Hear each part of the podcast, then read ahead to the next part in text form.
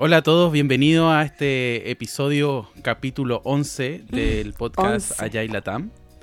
Eh, sí, ha pasado, ha pasado tiempo ya. Eh, hoy les vamos a hablar de Visual Thinking.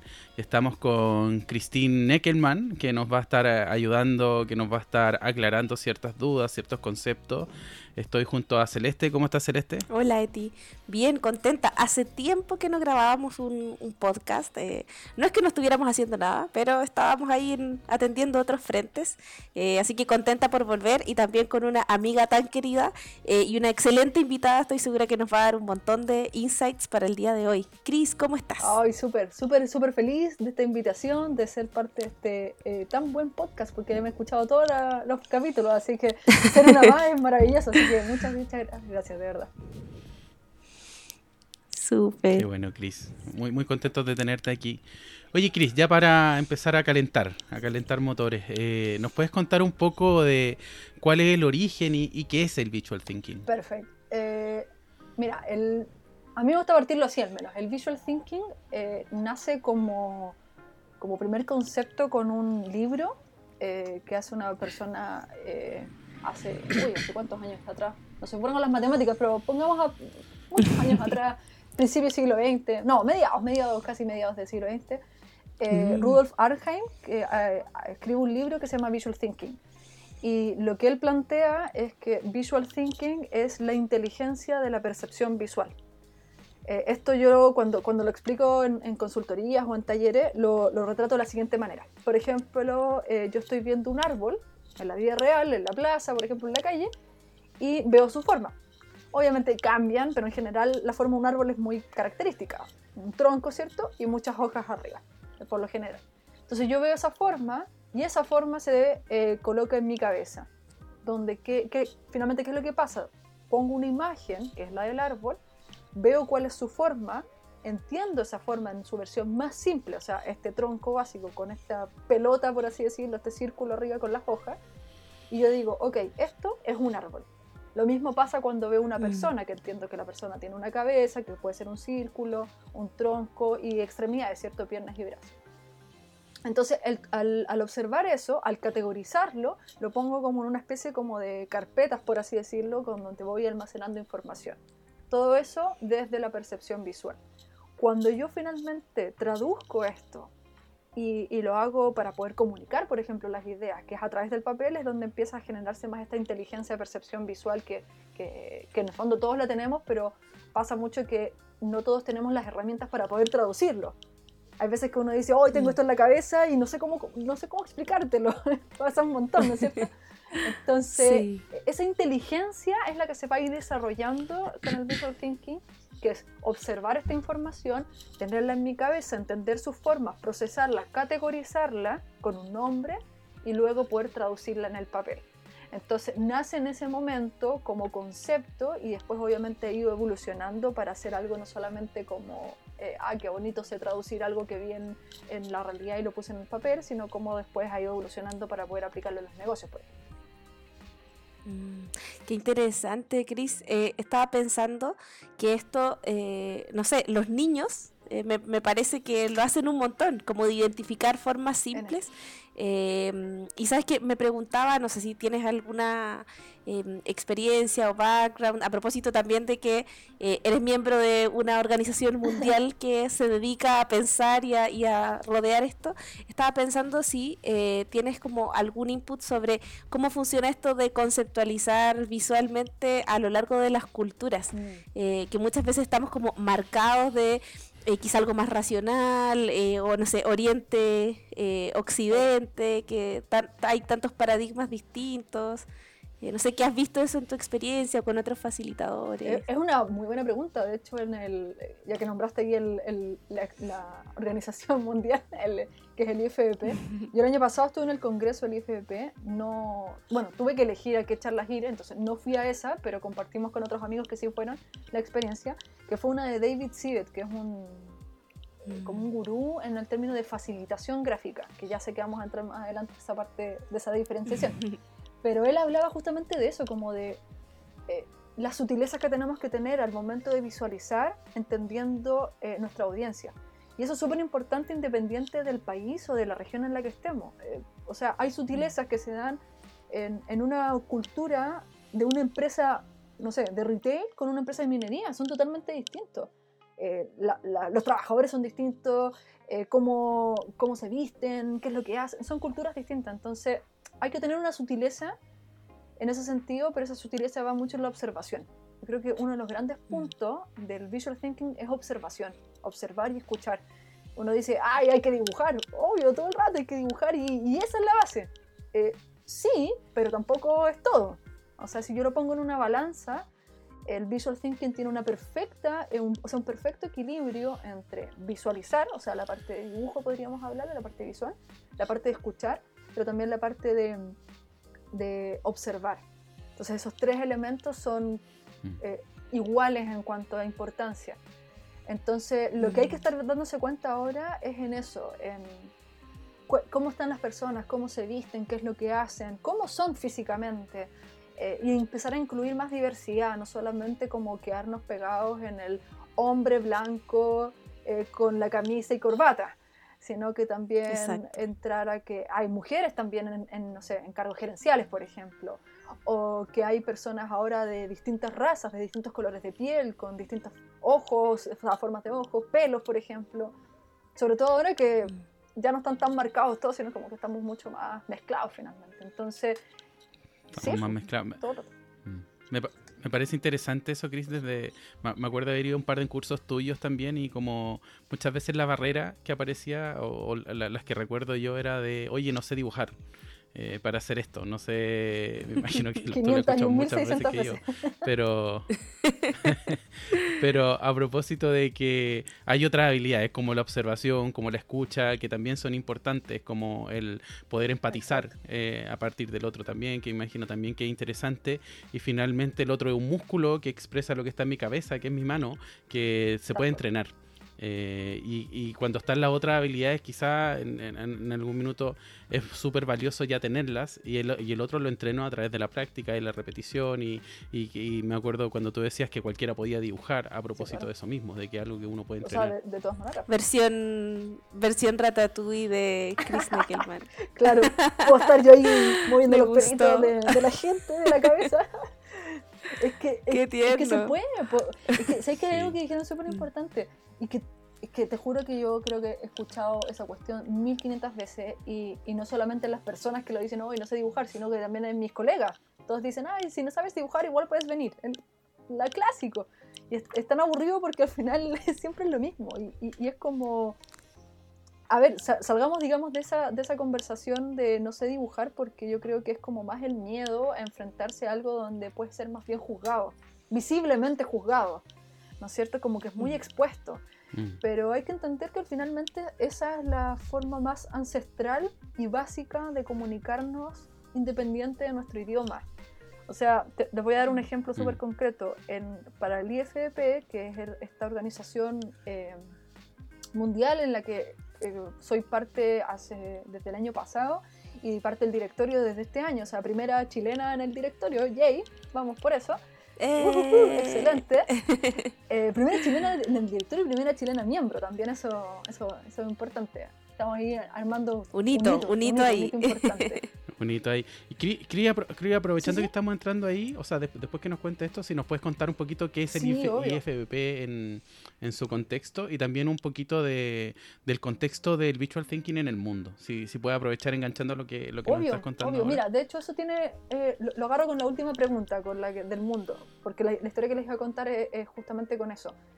Eh, a mí me tocó, como parte del directorio, tenemos que hacer distintos tipos de trabajo. Y eh, estábamos haciendo la historia del IFEPE, que cumplió 25 años este año, el 2020. Entonces, mm. eh, alguien de otro país, en este caso España, organizó toda la info de estos 25 años, la juntó. Hicimos el guion y un colega que también es parte del directorio de China, o sea, ¿cachan esto? De China, literal, hizo los dibujos y yo hice la animación. Entonces es súper súper bonito, oh. exacto, es súper bonito como literalmente desde China y Chile nos unimos para hacer un video en base a una historia de, eh, este, de esta organización que nos reúne y que nos da ciertos parámetros para nuestro eh, campo.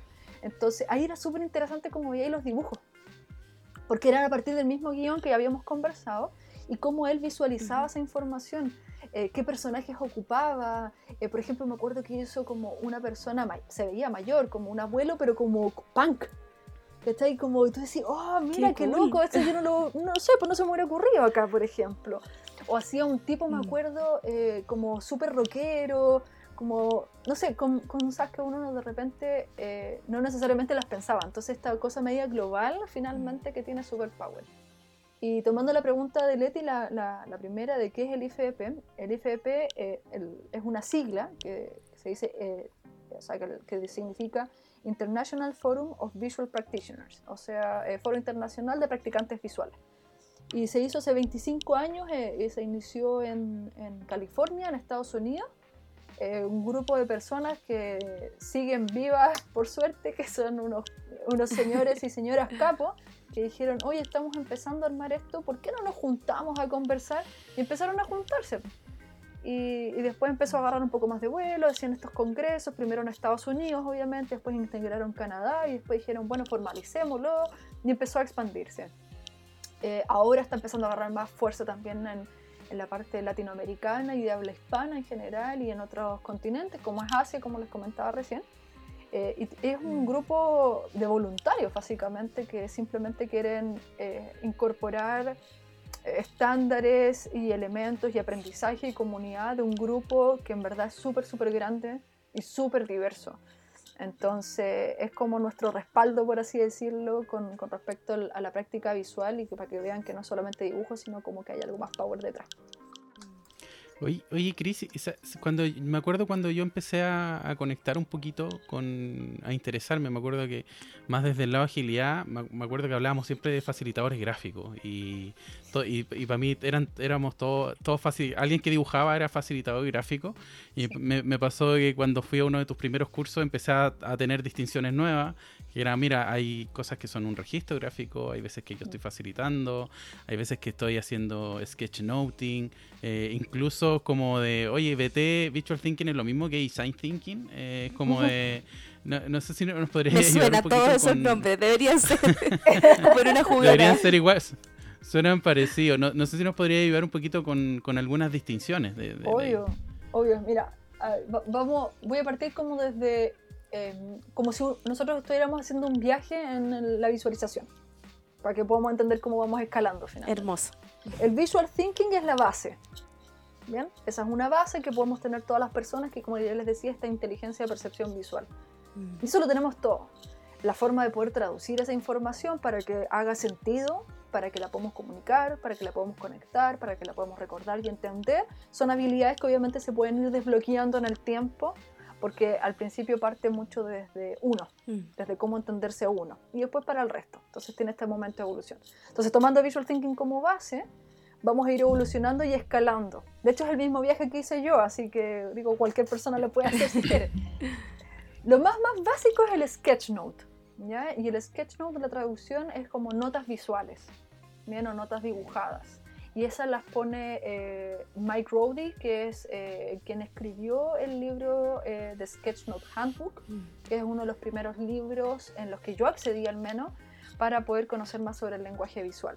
Y básicamente es tomar notas visuales, visuales, dibujo, formas, colores, letras grandes y letras chicas, líneas, bullets o viñetas, cuadritos así, globitos. Eso es un lenguaje visual, ¿ya? No, no es todo dibujado, eso es súper importante. Y eso por lo general es en tamaño pequeño, o sea, una libreta, un cuaderno, y por lo general, porque también lo podrías hacer para otros, pero por lo general es personal. Mm. Entonces, yo tomo notas, por ejemplo, en, no sé, en una reunión, eh, voy a una charla o una conferencia eh, o un meetup y tomo notas y hago esto medio visual. Bien, eso es un sketchnote y eso es para ti. Lo puedes compartir, obvio, pero no es la finalidad. La finalidad es que sea para ti. Bien, por lo general. Eso es lo primero. Y ahí, recuerdo que, el foco estaba en, yo mismo entender. Yo entender mi nota, no necesariamente empatizar a que otro entienda, ¿no? Exacto. O sea, insisto, se puede hacer para otro, pero por el tipo de formato, como es pequeño, es como, eh, como más una burbujita, por así decirlo, como, como que no lo expandimos tanto. De hecho, eh, puedes tomar, como te decía, notas de tus reuniones, pero también puedes tomar notas de, no sé, recetas de cocina, viajes. O sea, yo, yo hago mis viajes así, pues, para acordarme después en lo que viví, pues. Qué entretenido. Sí, pues voy con mi libreta y, y, por lo general es muy bueno porque se te acerca gente que es turista igual que tú y te ven y te preguntan, entonces generáis conversaciones a partir de que estáis haciendo esto que es poco común finalmente. Mm. Entonces, muy bacán.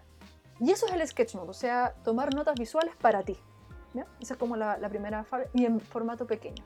Y después si me quiero ir eh, evolucionando y quiero especializarme un poco más, está la parte de registro gráfico. Y acá hay una... Es un conflicto, yo creo, a nivel eh, eh, de grupo, de industria, si se dice registro o facilitación. Mm. Yo hago la distinción de registro y luego facilitación, pero voy a explicarlo por qué. El registro en general es en formato grande, o sea, en mi caso, cuando yo lo hago de manera eh, física, está en 2 metros 30. Yo hago un panel de 2 metros 30 por 90, o sea, grandote. Y eso lo voy documentando para otros. Entonces ya las distinciones, que son las que hablábamos antes, hay que estar como mucho más cuidadoso. Claro. No es como que, ah, sí, yo entiendo rápidamente que esto significa esto. No, necesito que el otro lo entienda. Entonces ahí la parte que decía Eti antes de la, de la empatía, la parte de, poder observar muy bien, la parte de escuchar muy bien y entender también las dinámicas de los grupos y de la cultura donde estás inserto en ese momento, es súper importante. Mm. Entonces, aquí no, es por ser eh, terrible para la gente, pero es importante que se entrenen antes de, llegar a ese punto. Absolutamente, es un oficio, merece que haya un entrenamiento previo. Sí, pues todo el rato, es como facilitar, pues uno tiene que ir de a poquito, tal vez en lugares más Em, eh, contenidos en la palabra y, de a poquito ir avanzando, obviamente. Entonces mm. requiere un entrenamiento eh, no solamente eh, visual, sino que también como en términos de este profesional con estas habilidades blandas importantes. De hecho, recuerdo, recuerdo cuando ustedes dos facilitaron en el TEDx hace, no sé, ah, un año, un par de años ya, que tenían que estar todo el día, incluso de parte de entrenamiento físico, de soportar todo un día ahí de pie, trabajando. Creo que hacía harto calor. En de guata, en el suelo. Sí. Ahí, fue con bien, el cuerpo en el suelo ahí. Fue bien todoterreno esa, esa sesión. Exigente. Bueno, ahí también agradecer a Chris que, que me invitó yo como, como su Padawan de, del registro gráfico, eh, porque de verdad fue eh, súper duro. Eh, me imagino que también lo sigue siendo más allá de las condiciones físicas de panel arriba, abajo, agacharse, en este momento de, de la historia en, en, el que estamos, de este, no sé, situación remota, también debe tener su dificultad y su y su... o sea, que requiere resistencia. Es que, es que obviamente hay un, un, elemento físico de todas maneras y, y, yo lo vivo todos los días porque tengo que estar haciendo eh, yoga, meditación, comiendo bien, mm. quiropráctico y otras cosas para mantener bien cuidada mi espalda y mi brazo que son mi herramienta de trabajo porque ya han sufrido consecuencias pero, pero también, eh, claro, es un tema mental también, ojo, hay un mucho tema de, desgaste mental, eh, de, poder estar, tienes que estar alerta en muchos sentidos. Mm. Eh, porque básicamente lo que pasa cuando estás haciendo un registro es, escucho algo, ¿se acuerdan eso que yo les decía, el visual thinking? Que yo veo algo, lo entiendo, lo proceso, ese mismo pasa, pero con una palabra que no necesariamente la has escuchado siempre, con un contenido que tal vez no eres experta ni experto, o que los he escuchado de vez en cuando, y es agarrar esa info, pensarla, ver qué es importante y qué no, traducirla visualmente pensando en jerarquías, en colores y en formas de que el, para que el otro entienda, no para que tú lo entiendas. Entonces, obviamente ese entrenamiento em, eh, toma un tiempo, obvio, pero obvio que la gente puede lograr hacer eso si es que lo quisiera, pero, pero es un periodo de entrenamiento. O sea, yo para ser súper honesta, llevo cuatro años eh, oficialmente en esto. Eh, yo siento que ahora estoy en un nivel como que me siento más tranquila y todo, pero, bueno, quiere decir que estés así, obviamente, pero siento que llegué a un nivel y llegué a mi estilo, es, a, eso me refiero, mm. como que me siento cómoda con, con lo que estoy haciendo, digamos. Pero siento que por lo menos estuve dos años entrenándome. Mm. O sea, de la mitad de mi tiempo que llevo actual, siento que mínimo eso estuve entrenándome y aprendiendo nuevas técnicas. Y ahora en la parte de pandemia, de cuarentena, de digital y remoto, apertura obviamente a nuevos campos, pero, pero también requiere cierta habilidad porque es muy distinto documentar en esto grande donde mueves el hombro completo, ¿cierto? El brazo, eh, la espalda, las piernas, te agachas y no sé qué, a estar simplemente en tu escritorio pseudo encorvado. Mm y, documentando. De hecho, hoy día le mm. decía a una colega eh, de España, le decía, no sé cómo voy a hacerlo cuando alguien me diga, oye, queremos que venga con el panel gigante. ¿Qué voy a hacer? ¿Dónde, tengo, ¿Dónde tengo el panel? No, no me acuerdo dónde está. Oye, Chris, justo, mira, vamos a conectar justo ahora con como con tu camino, pero nos quedó algo como ahí colgando, que es el tema de la facilitación gráfica, que, que estaba pasando el registro gráfico para cerrar el, la facilitación. Sí, sí, estamos medio dispersos, perdón, perdón, escuchas eh, por, por esta dispersión. Dale, Cris. esperemos, que quede, esperemos que quede claro. Pero voy a hacer una pequeña, un, pequeño eh, ida para atrás para que se pueda entender. Ah, decíamos que el visual thinking es la base. Partimos primero con el sketchnote, que es estas notas personales para uno en formato pequeño. Luego vamos al registro gráfico, que es en formato grande por lo general, o digital en este caso, también están las dos opciones, y es para otros, que requiere estas habilidades de poder compartirlo con, con otras personas y no solamente traducir la info para ti. Y después, y aquí es donde también hay gente que dice, no, el registro gráfico se llama igual facilitación gráfica, pero para mi gusto em, no lo es así. Está la facilitación gráfica, que es cuando ya yo puedo, puedo o no pasar por el registro, ojo, para mí eso es súper importante. O sea, podemos ser un facilitador gráfico sin ser un documentador o mm. gráfico que hace registros. Bien, eso es súper importante. O sea, yo me puedo saltar ese espacio. Mm. Por ejemplo, David Sibet, que es el que les comentaba, él es facilitador gráfico. Él no hace documentación. Ah, mira. De hecho, en, términos gráficos, su documentación es bien eh, pobre, en términos visuales, para mi gusto. Pero tiene una riqueza súper potente en cómo la va facilitando. Entonces, tú cuando estás ahí, a pesar de que tal vez la visualización no sea la mejor, lo que está sucediendo durante todo ese proceso y cómo él lo va plasmando en el momento es súper bueno. Mm. Entonces son distinciones también.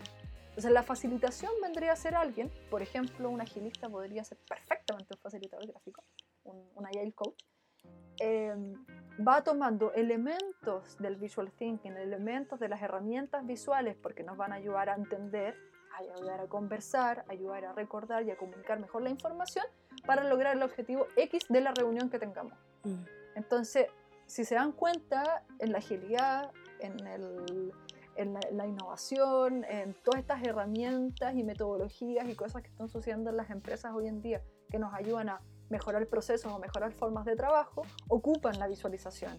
Entonces, de alguna manera, hay varios que podemos ser facilitadores gráficos sin tal vez tener total conciencia.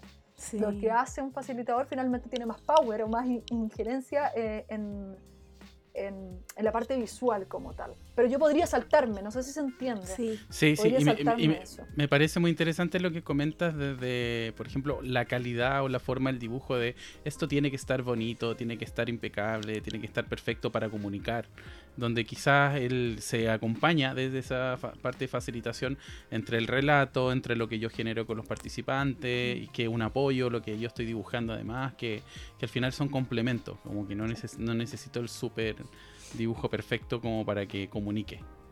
O sea, y, para estar dentro de ese punto, hay, esto es súper personal, no sé si quienes nos escuchen me, eh, estarán conmigo, ¿no? Y está perfecto si no lo están también. Pero para mí... Em, todo lo que nosotros hacemos en términos de visualización, sobre todo en la parte de registro gráfico, y, bueno, también en la facilitación en verdad, es juntar información y personas, mm. es acercar eso. Hoy día hay tanta información que esto yo, este concepto yo siempre lo ocupo y me gusta mucho, la infoxicación. Mm. Hay tanta infoxicación en, en, el mundo, está exceso de información, que de repente nos perdemos de mucho contenido, porque es mucho y está bien, no podemos agarrarlo todo. Entonces lo que hace la visualización es acortar esa brecha entre la persona y la información. Mm. Entonces a mí me pasa que cuando eh, tenemos eh, dibujos eh, o visualizaciones, voy a hablar de visualizaciones más que de dibujos, que comprende todo, tenemos visualizaciones tan perfectas, tan cosas que tú decís, wow, esto es una obra de arte, lo que hace, que es como cuando uno va al museo, lo ve de súper lejos no se acerca. Claro. Entonces, no, pues lo, que no se toca, de hecho, no se toca. No se toca. Y a mí de hecho me gusta mucho que la gente toque e interfiera también los registros o, que tal vez pegue pósito rayes, de hecho lo, lo, lo, incentivo a eso, porque la información es de ellos, yo no podría hacer nada sin la información de ellos. Mm.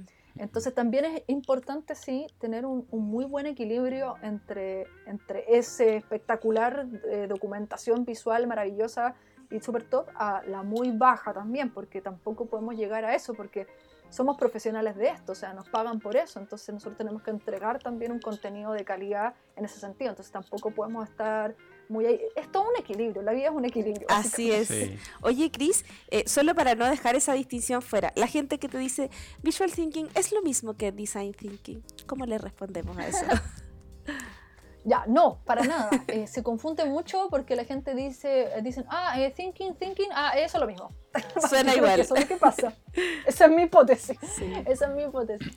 No, el design thinking es una metodología de innovación que inventó IDEO hace muchos años atrás, como el noventa y tantos, si mi memoria no falla, ¿no es cierto? Como 96, 95. En realidad, los primeros registros están por los 80, O- pero, Ya, pero sí.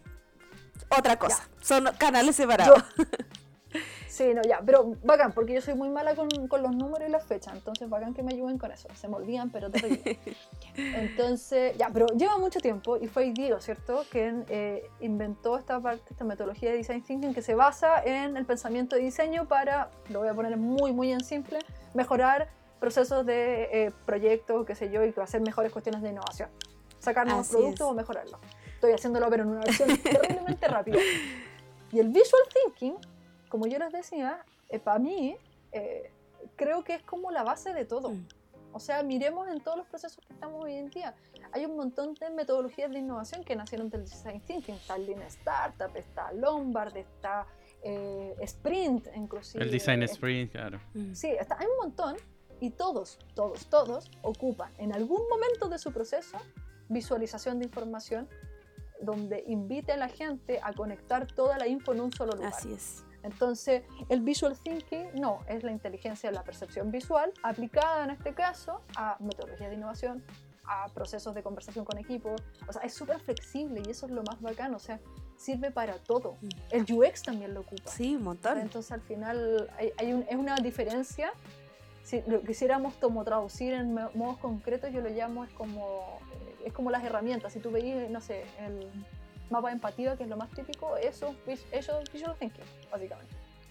Traducido en eso, obviamente, no, no es eso, pero es una traducción. Bien, súper. Oye, Cris, eh, me gustaría hacer una pequeña pausa para recordarle a nuestros auditores que todas las referencias, libros, incluso eh, lo- los dibujos que podamos poner o, las gráficas que, que luego nos proporcione Cris para ilustrar a lo mejor estas distinciones y el sketchnoting y un registro gráfico, etcétera, la van a encontrar en la sección podcast de nuestro sitio www.inspiritlatam.com. Eh, y bueno, también lo van a encontrar aquí abajito. Me encanta cuando los youtubers hacen eso. Eh, si nos están viendo en YouTube, que también estamos grabando este, este episodio, eh, lo van a ver aquí abajito. eh, los links para obviamente ver todas esas referencias y también ver el sitio de Chris, sus redes sociales y, seguirla un poquito más. Eh, y para conocerla un poco más, eh, me gustaría, Cris, que nos cuentes cómo te convertiste en facilitadora gráfica. ¿Qué hitos tiene tu carrera? Así, si nos pudieras como resumir. Yo sé que es una larga historia, eh, pero la, la versión corta para nuestros auditores. eh, Sí. ¿Cómo llegaste a esto? Versión corta, eh, eh, estaba haciendo un diplomado en comunicación corporativa. Yo trabajaba en comunicaciones internas en un banco en- acá en Chile. Y eh, fui a hacer un diplomado, me dieron muchas guías, soy muy mala para eso. Trataba de leer, estudiar, subrayé absolutamente todo, nada funcionaba. Hasta que llegué a este libro que les había comentado antes, que es The Sketch Note eh, Handbook de Mike Roddy y fue wow. Y ahí dije, wow, esto sucedió, hay más personas locas como yo que entienden el mundo dibujándolo.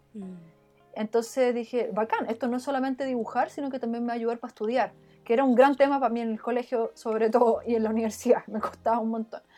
Entonces empecé a aplicarlo, empecé a aplicarlo en las clases y me empezó a funcionar muy bien. O sea, empecé a mejorar mi- mis notas, empecé a mejorar muchas Wow. cosas, fue maravilloso. Sí, no, Power. Eh, Power, porque era alguien que le costaba mucho estudiar y esto fue muy beneficioso. O sea, yo estudiaba haciendo estos, estas documentaciones y las hacía también en, en clase. Entonces fue una muy buena forma de practicar. Lo empecé a aplicar en mi trabajo y eh, después en un momento eh, estaba, me fui metiendo mucho en el mundo del sketchnote. Había uno, eh, un grupo que se llama The Sketchnote Army, eh, que lo estaba haciendo Mike Rowdy con eh, Marco Toselli en Italia. Y hicieron el 2000, uy, ¿qué año fue? 2016. Principio del 2016 fue el primer día mundial del sketchnote. y tú podías participar por Twitter. Yo que no uso nunca Twitter, pero esa vez lo ocupé. Y podías participar de distintas formas. Y teníais varios premios. Y yo participé y gané uno de esos premios. Wow. Y tenía una sesión privada, así, Tuve una sesión privada con Janelle King, una facilitadora gráfica de Estados Unidos. Era una de las pocas personas, digamos, que hacían este trabajo que yo conocía. Después me di cuenta que había muchísimas más personas. Y le dije, ¿sabéis qué? estoy haciendo esto, eh, ya no quiero seguir trabajando de manera eh, dependiente. Ya estaba generando un quiebre ahí en, en, la empresa, en el mundo laboral en general. No quería más un jefe. Dije, no, o sea, es que yo quiero hacer esto, me gusta mucho. Y ella me dio de alguna manera el espaldarazo para decir, ¿sabéis que yo creo que sí? Porque el miedo más grande que yo tenía era, ¿las empresas me van a pagar lo que yo necesito para vivir mm. por dibujar? así, y, para vivir, no es como que, uy, que me lleva la plata claro. infinita, sino como para pagar mi casa y mi comida, esa era mi intención. Y fíjate que yo creo que cuando se da esta, esta linda conversión entre, entre la pasión y el talento que uno puede tener y, también oportunidad de negocio, es magia finalmente, se traduce en magia. Y, y así empecé. Eh, empecé preguntando a la persona porque no tenía ni dónde comprar, ni qué comprar, ni cuánto cobrar, no tenía idea de nada. Y la verdad es que poca, prácticamente nadie me ayudó. Y me ayudó una persona de, de, Argentina que ni siquiera me conocía, que hasta el día de hoy somos amigos, José Luis Ancísar, que le mandaré un saludo si es que escucha esto. Y, y, él me ayudó y me dijo, ¿sabes que este es el rango de precio? Y así empecé. Y, y, fue muy boca a boca. Y fui practicando, fui probando, fui viendo lo que hacían otros. De hecho, hice algo muy bonito que, que lo, lo, hablé, de hecho, en, en el Instagram que dibujé mi, mi, aspiración. Y yo dije, quiero ser la mejor facilitadora gráfica de Chile y quiero ser un referente a nivel latino. Y creo que hoy día lo estoy empezando a lograr. Entonces eso es súper bonito ver ese dibujo que todavía tengo, hace cuatro años atrás, de esto es lo que quiero lograr y lo estaba logrando y ha sido básicamente en práctica, boca a boca, gente que ha creído en mí y mucho entrenamiento, mucha lectura, mucha práctica. Es básicamente eso. Y así Qué lindo. Bueno, yo quiero aprovechar de contar una parte de esa historia, eh, sin ah. ser infidente, porque tiene hartas patitas, pero eh, como con Chris nos conocimos fue porque, em, bueno, yo empecé a practicar. Eh, también, como, pero no, no, de la misma talla, pero concursé por Twitter por un libro y me lo gané, entonces empecé a practicar, y yo creo que se debe acordar. Em, era un picablo, parece que sí. Eh, hice un curso con, con Pat Moya de facilitación gráfica. Yo también, yo también. Ah, mira. Eh, y de ahí, bueno, hice un par de cositas así pequeñas, como dentro de mi trabajo. Eh, y Chris me habló y me dijo, oye, juntémonos. Y quiero que todos sepan que cuando yo me junté con Chris, porque nosotras no nos conocíamos de otros contextos, más allá como de las redes sociales, eh, Chris fue súper generosa. De hecho, me dijo, oye, yo te ayudo, ¿qué necesitas? ¿Te gustaría dedicarte a esto? Eh, yo te puedo enseñar. O sea, sumamente generosa con su conocimiento, con eh, su approach. Eso a mí me marcó mucho. de hecho, le llegué contando después donde, no sé si él se acuerda, pero yo sí me acuerdo, porque nos juntamos en el Starbucks que está ahí en Manuel Montt. Eh, que ahora no se podría hacer eso, pero bueno. Em, y llegué contándole a Eti súper sorprendida porque eh, Chris, además de ser una tremenda profesional y referente sin duda, me, me, me marcó su calidad humana. Eh, con respecto a cómo con alguien que está aprendiendo, que yo podría haber sido cualquier persona, digo, ya sí, dime tus precios y como aprovecharme entre comillas, Em, no fue así y generamos una amistad, obviamente. pero, pero sí, también quiero destacar eso porque muchas veces cuando, bueno, hablamos incluso en estos contextos, nos vamos súper a, em, claro, lo profesional, lo que estás haciendo, tus logros, tus éxitos. Em, y para mí el tema de, la integridad, de la coherencia, de, de cuando realmente eh, tú ves a la persona es cuando nadie más la está mirando. Entonces quería contar eso también oh, porque eh, para los que están escuchando esto y, o ya conocen a Cris o quieren conocerla más, eh, es, algo que para mí define mucho quién es, su generosidad. Oh, sí, le me vaya a hacer llorar. No, no, no es la idea, no es la idea. Pero hoy qué bonito, no, no, no me acordaba exactamente de, de, eso que te había dicho, pero tomándome solamente eso, es que mi interés de verdad es como... A mí nadie me ayudó cuando yo partí, ¿cachai? Eh, pregunté y, y, no sentí como, como el cobijo tal vez que uno necesita de repente cuando estáis partiendo y cuando decís, porque no tenía pega, es así. ¿cachai? No había trabajo, entonces era como que necesito hacer esto y creo que este es mi camino y, y pedí ayuda y, y, no obtuve mucha ayuda. Mm.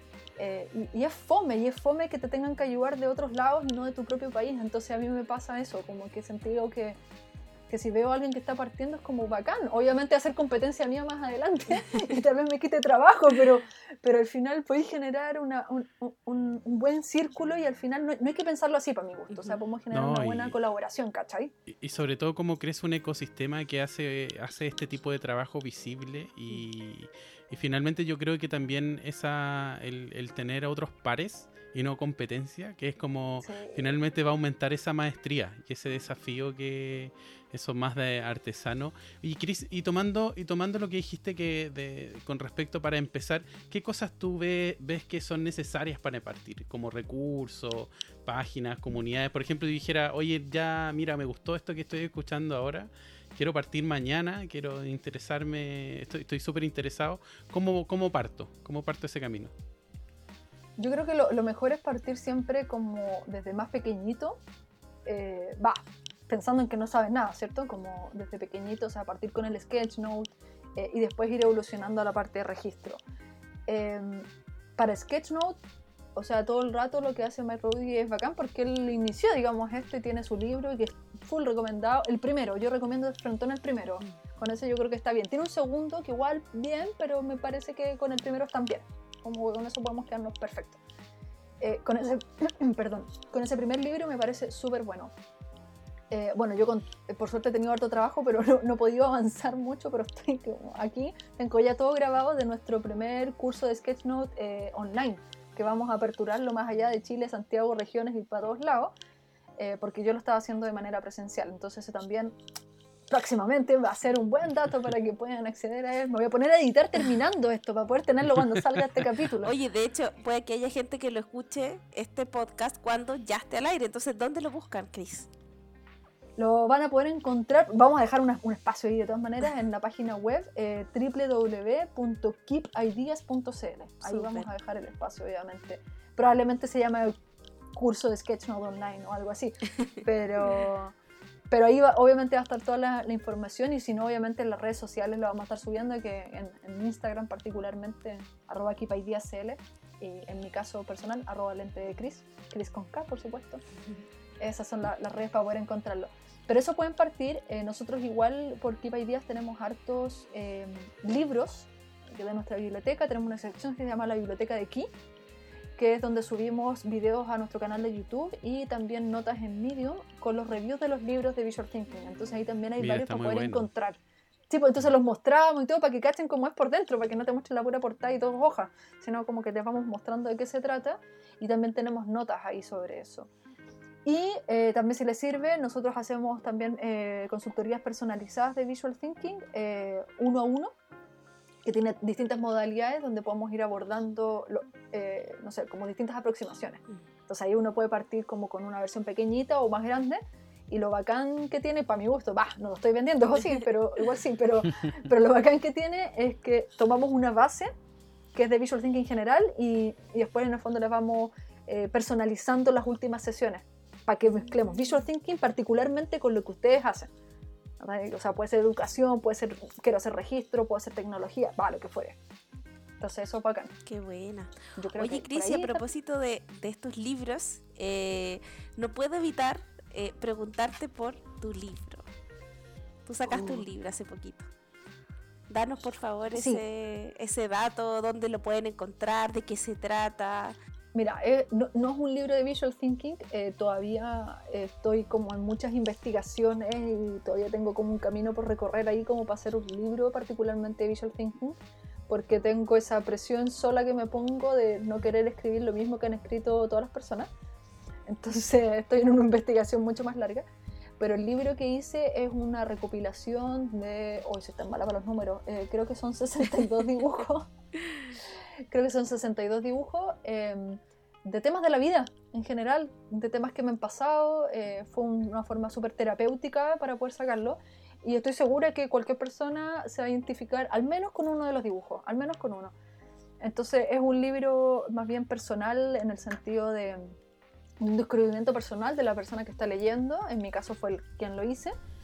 Pero, pero la idea es eso, la idea es que llegue un mensaje que les llegue en el momento que tenga que llegarles y que les pueda resonar y los ayude en su propio proceso personal con un dibujo que traduce una emoción, un momento, un sentimiento.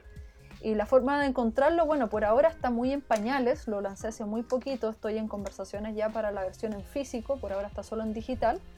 Eh, lo tengo en, eh, digamos, de manera un poco oculta, todavía no lo saco así con bombos y platinos porque quiero tirarlo con, con la parte física. Pero me pueden escribir eh, a, desde mis lentes, arroba para que puedan pedir un review gratuito del libro. Y ahí obviamente les contamos cómo pueden acceder a él. porque el libro se llama Desde mis lentes, que es básicamente como veo. Si me lo saco, no veo. Ese, es el trasfondo detrás del nombre. y, eso lo hemos visto en vivo. lo hemos visto. ¿Saben qué? Si me saco esto, empiezo así. Como Mr. Magoo, no sé. Oye, eh, los invito de verdad a ver, a interesarse, por al menos por, por ese review gratuito. Eh, yo leí el libro y, la verdad es que me tocó, me pareció súper conmovedor, así que los invito a vivir esa experiencia eh, con, desde los lentes de Chris en este caso. Sí, así es. Oye, Chris, queríamos pasar a nuestras dos secciones fijas de este, este podcast. Eh, la primera eh, se llama Diccionario Agile. Eh, que no es tan agile directamente porque va a ser más que nada con el tema de visual thinking. Pero, mira, yo he escuchado sobre el tema de scribing. entonces, esa es la pregunta, como qué es scribing, qué, tanto se vincula o no con el generative scribing de Kelby Bird. Cuéntanos, ¿cómo es eso? ¿Cómo funciona esto? Bueno, el, el, el scribing no es una palabra que como como que se ocupa mucho en la parte eh, habla hispana, por así decirlo, como dentro del rubro. Eh, se conoce tal vez mucho el libro de Kelvin Bird que decías tú, que es el Generative Scribing, eh, pero en, estricto rigor como que no hay una traducción tan buena del scribing. Es como, scribing es como escribiendo, escribir, viene como de una palabra como de los escribanos, de estas personas como que escribían y traducían la información para pasarla en el tiempo. O sea, básicamente eh, todos los dibujos, eh, pinturas y textos que vemos son para poder trascender esa información a lo largo del tiempo, ¿no es cierto? Mm. Entonces viene desde ahí. ¿no? Como los claro. antiguos y los papiro. Exactamente, entonces eh, el, el, el, scribing, como les decía, si bien no tiene una traducción al español, eh, vendría a ser algo muy similar a esto del registro gráfico. Para mí, tal vez otros autores, otros colegas lo piensan de otra forma, pero yo lo, lo podría traducir de esa manera. Mm.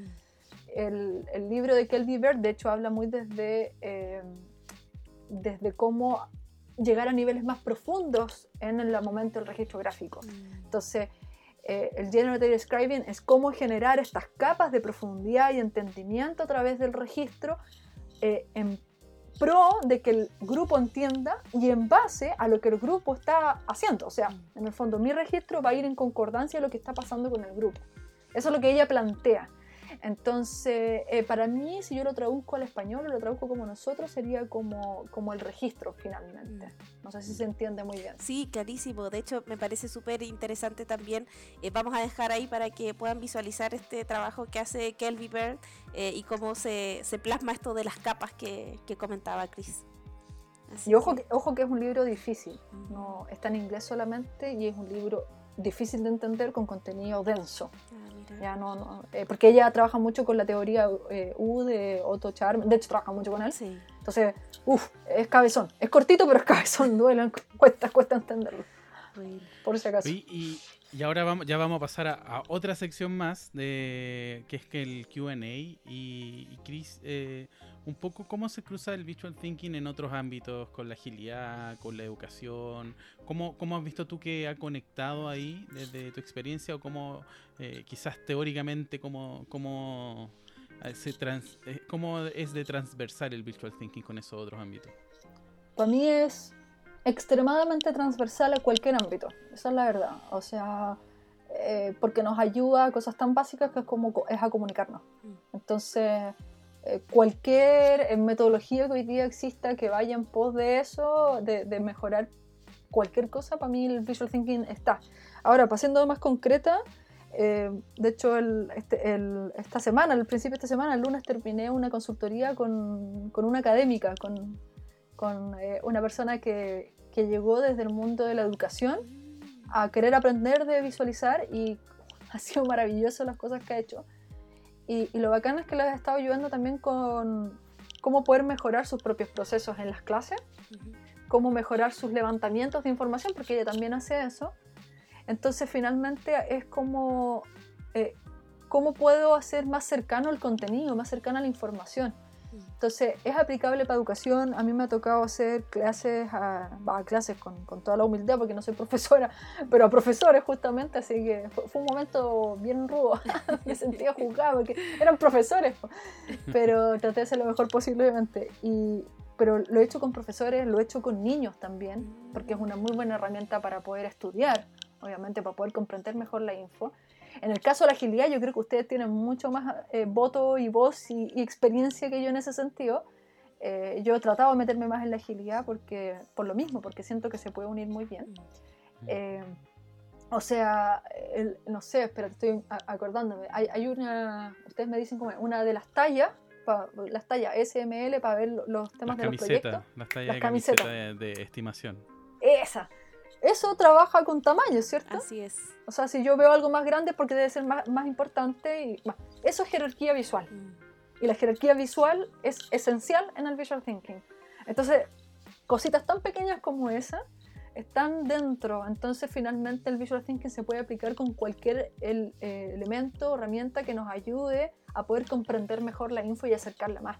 Entonces, hay distintas aproximaciones, obvio pero tenemos que sacarnos de la cabeza de que el visual thinking es hacer un registro mientras otro habla, es hacer dibujitos solamente, no, es cómo poner la información de una manera que sea fácil, memorable para las personas y que nos permita comunicar y conectar info de una manera mucho más potente que en un PowerPoint de 40.000 slides.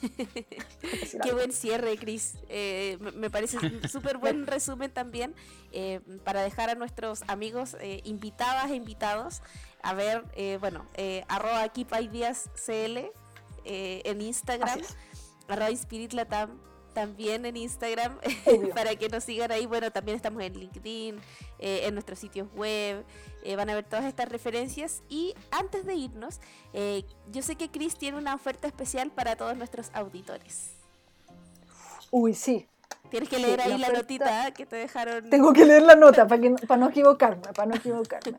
ya, yo les había dicho que teníamos consultorías personalizadas de Visual Thinking. Y estas consultorías son conmigo, así que buena onda, ya me conocen. Así que bacán. Y hay una consultoría, tenemos distintos tamaños, y la talla S es la más pequeñita. Son 8 horas personalizadas, totalmente personalizadas, uno a uno, de Visual Thinking, donde vamos a ver todo un proceso en base a la metodología que nosotros armamos de Equipa Ideas de cómo poder transitar para que puedas ser un buen visualizador de ideas e información. Visualizador o visualizadora. Entonces son 8 horas. Y para eso vamos a dejar un 25, pum, pum, pum, 25% de descuento. Qué buen descuento. buen descuento, buen número, buen número. 25% de descuento.